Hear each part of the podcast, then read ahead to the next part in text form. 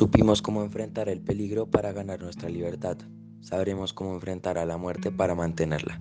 Toussaint Louverture, 1804. Buenos días. Eh, el día de hoy eh, vamos a hacer nuestro podcast acerca de la revolución de Haití.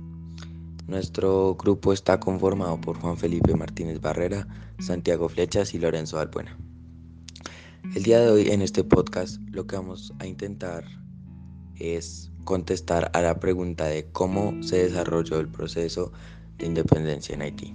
Para eso, seguimos con Juan Felipe Martínez Barrera, que nos va a contextualizar un poco más.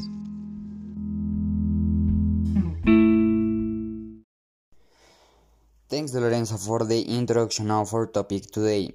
So, if we want to, to start to talk about the Haitian Revolution, we need to have some, a, we need to have a context which is the places and keywords and some characters that influenced this revolution.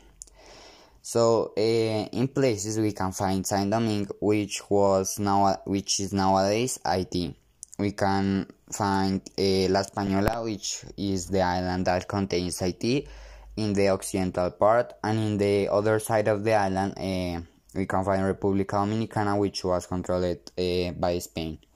In keywords, uh, we can find uh, coffee, sugar, and raw materials, which were the principal things that Haiti apported to the economy of France. Uh, we can find inequality and slaves, which were the things that I think influenced a lot of the Haitian Revolution, because the slaves suffered an inequality in Haiti, so they th- think about a revolution we can find liberty, equality, and fraternity as the principal words of the French Revolution. Those influenced the Decree of 15 of May, which allowed to the mulattoes to have a, a political and social power. Eh, ahora vamos a hablar de los personajes principales que influenciaron esta revolución. El primero que, que tenemos es Francois Macandal en el siglo XVIII, este era un sacerdote vudú, el cual eh, pues escapó de su, de su amo, de su plantación, y comenzó a reunir eh, a varios esclavos que también se escapaban de sus plantaciones y así atacar a las plantaciones, pero pues en pequeñas cantidades, con pequeños grupos de negros. Luego tenemos a Vincent Oye, el cual comenzaría pues ya este proceso y con grandes cantidades de esclavos en 1755 este nace y pues eh, este, era, este pertenecía a una asociación de amigos de los negros, por lo cual tenía una gran influencia sobre ellos. Este pues eh, lo, no logra hacer mucho, eh, lo que aporta su ideología, termina huyendo de Saint Domingue a República Dominicana y pues en este país es asesinado. Luego tenemos a Bugmanduti, el cual conformaría una de las grandes revoluciones, revelaciones de negros contra estos en el, Lanza del Fuego.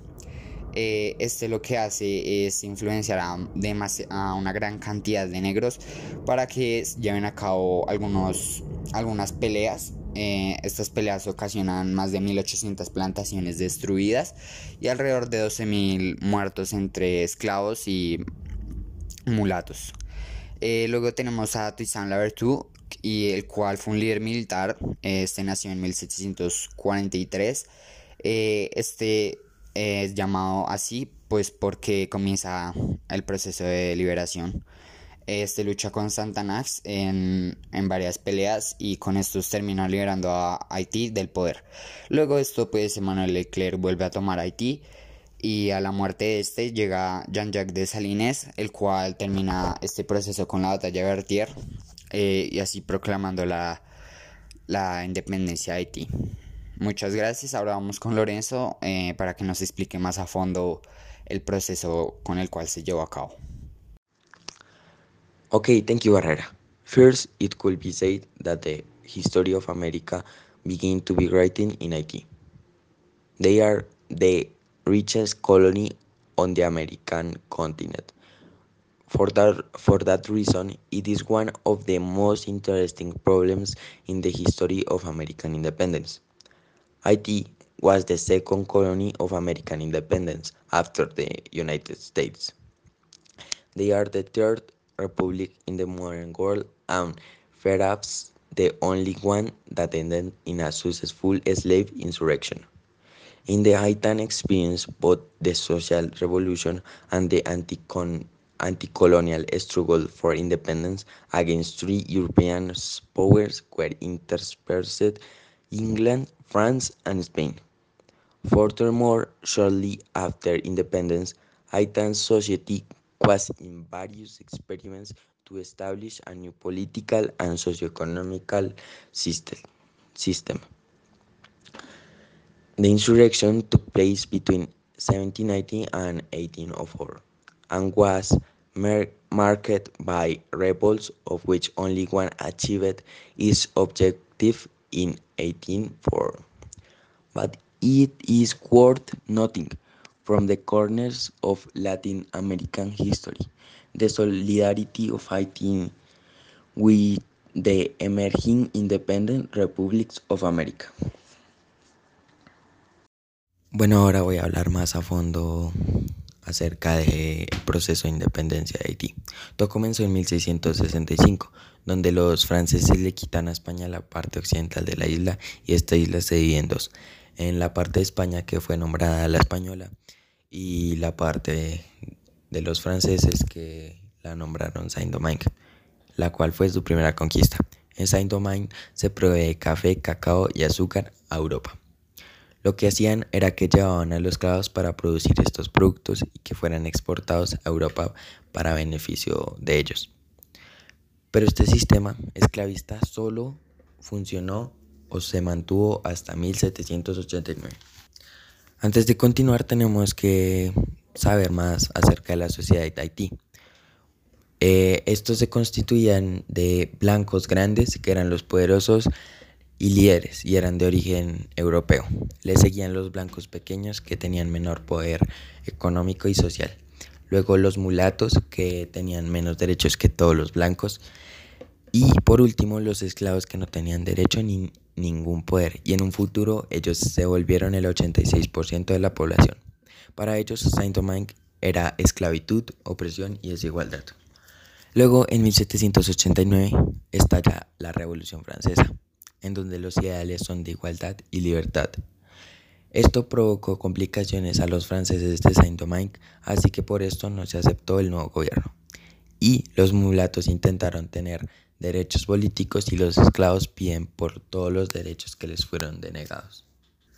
Luego seguimos en 1790, donde se organiza la primera asamblea colonial por los franceses para independizarse del nuevo gobierno francés. Pero los mulatos seguían en ese momento exigiendo ser incluidos.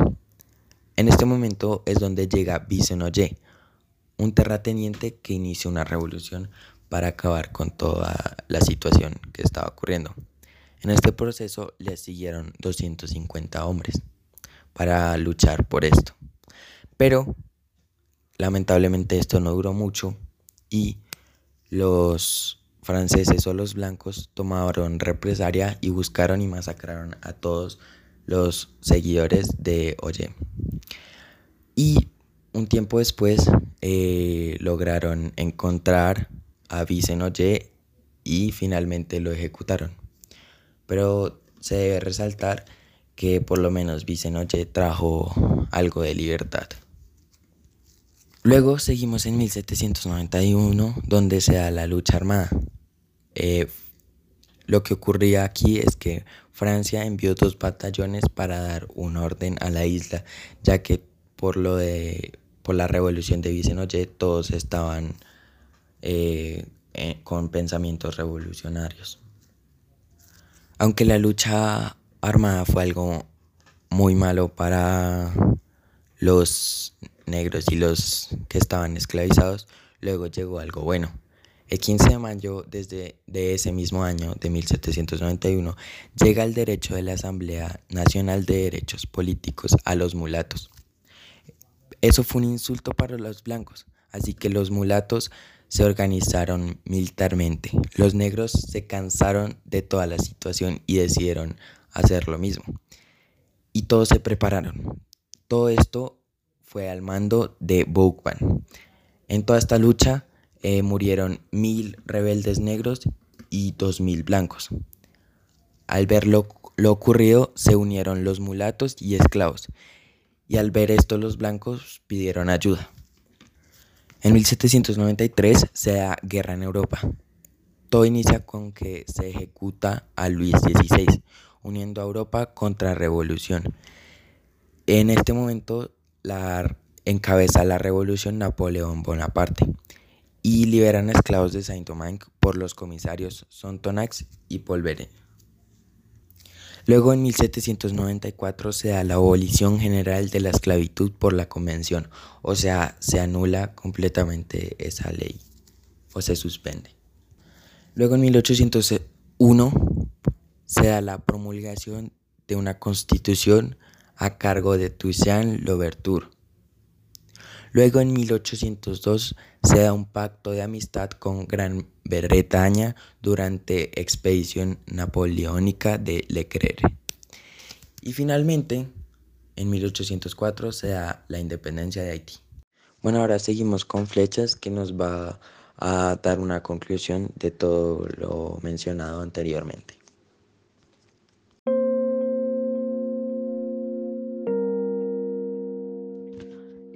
Okay, um, thank you, Lorenzo, for the information.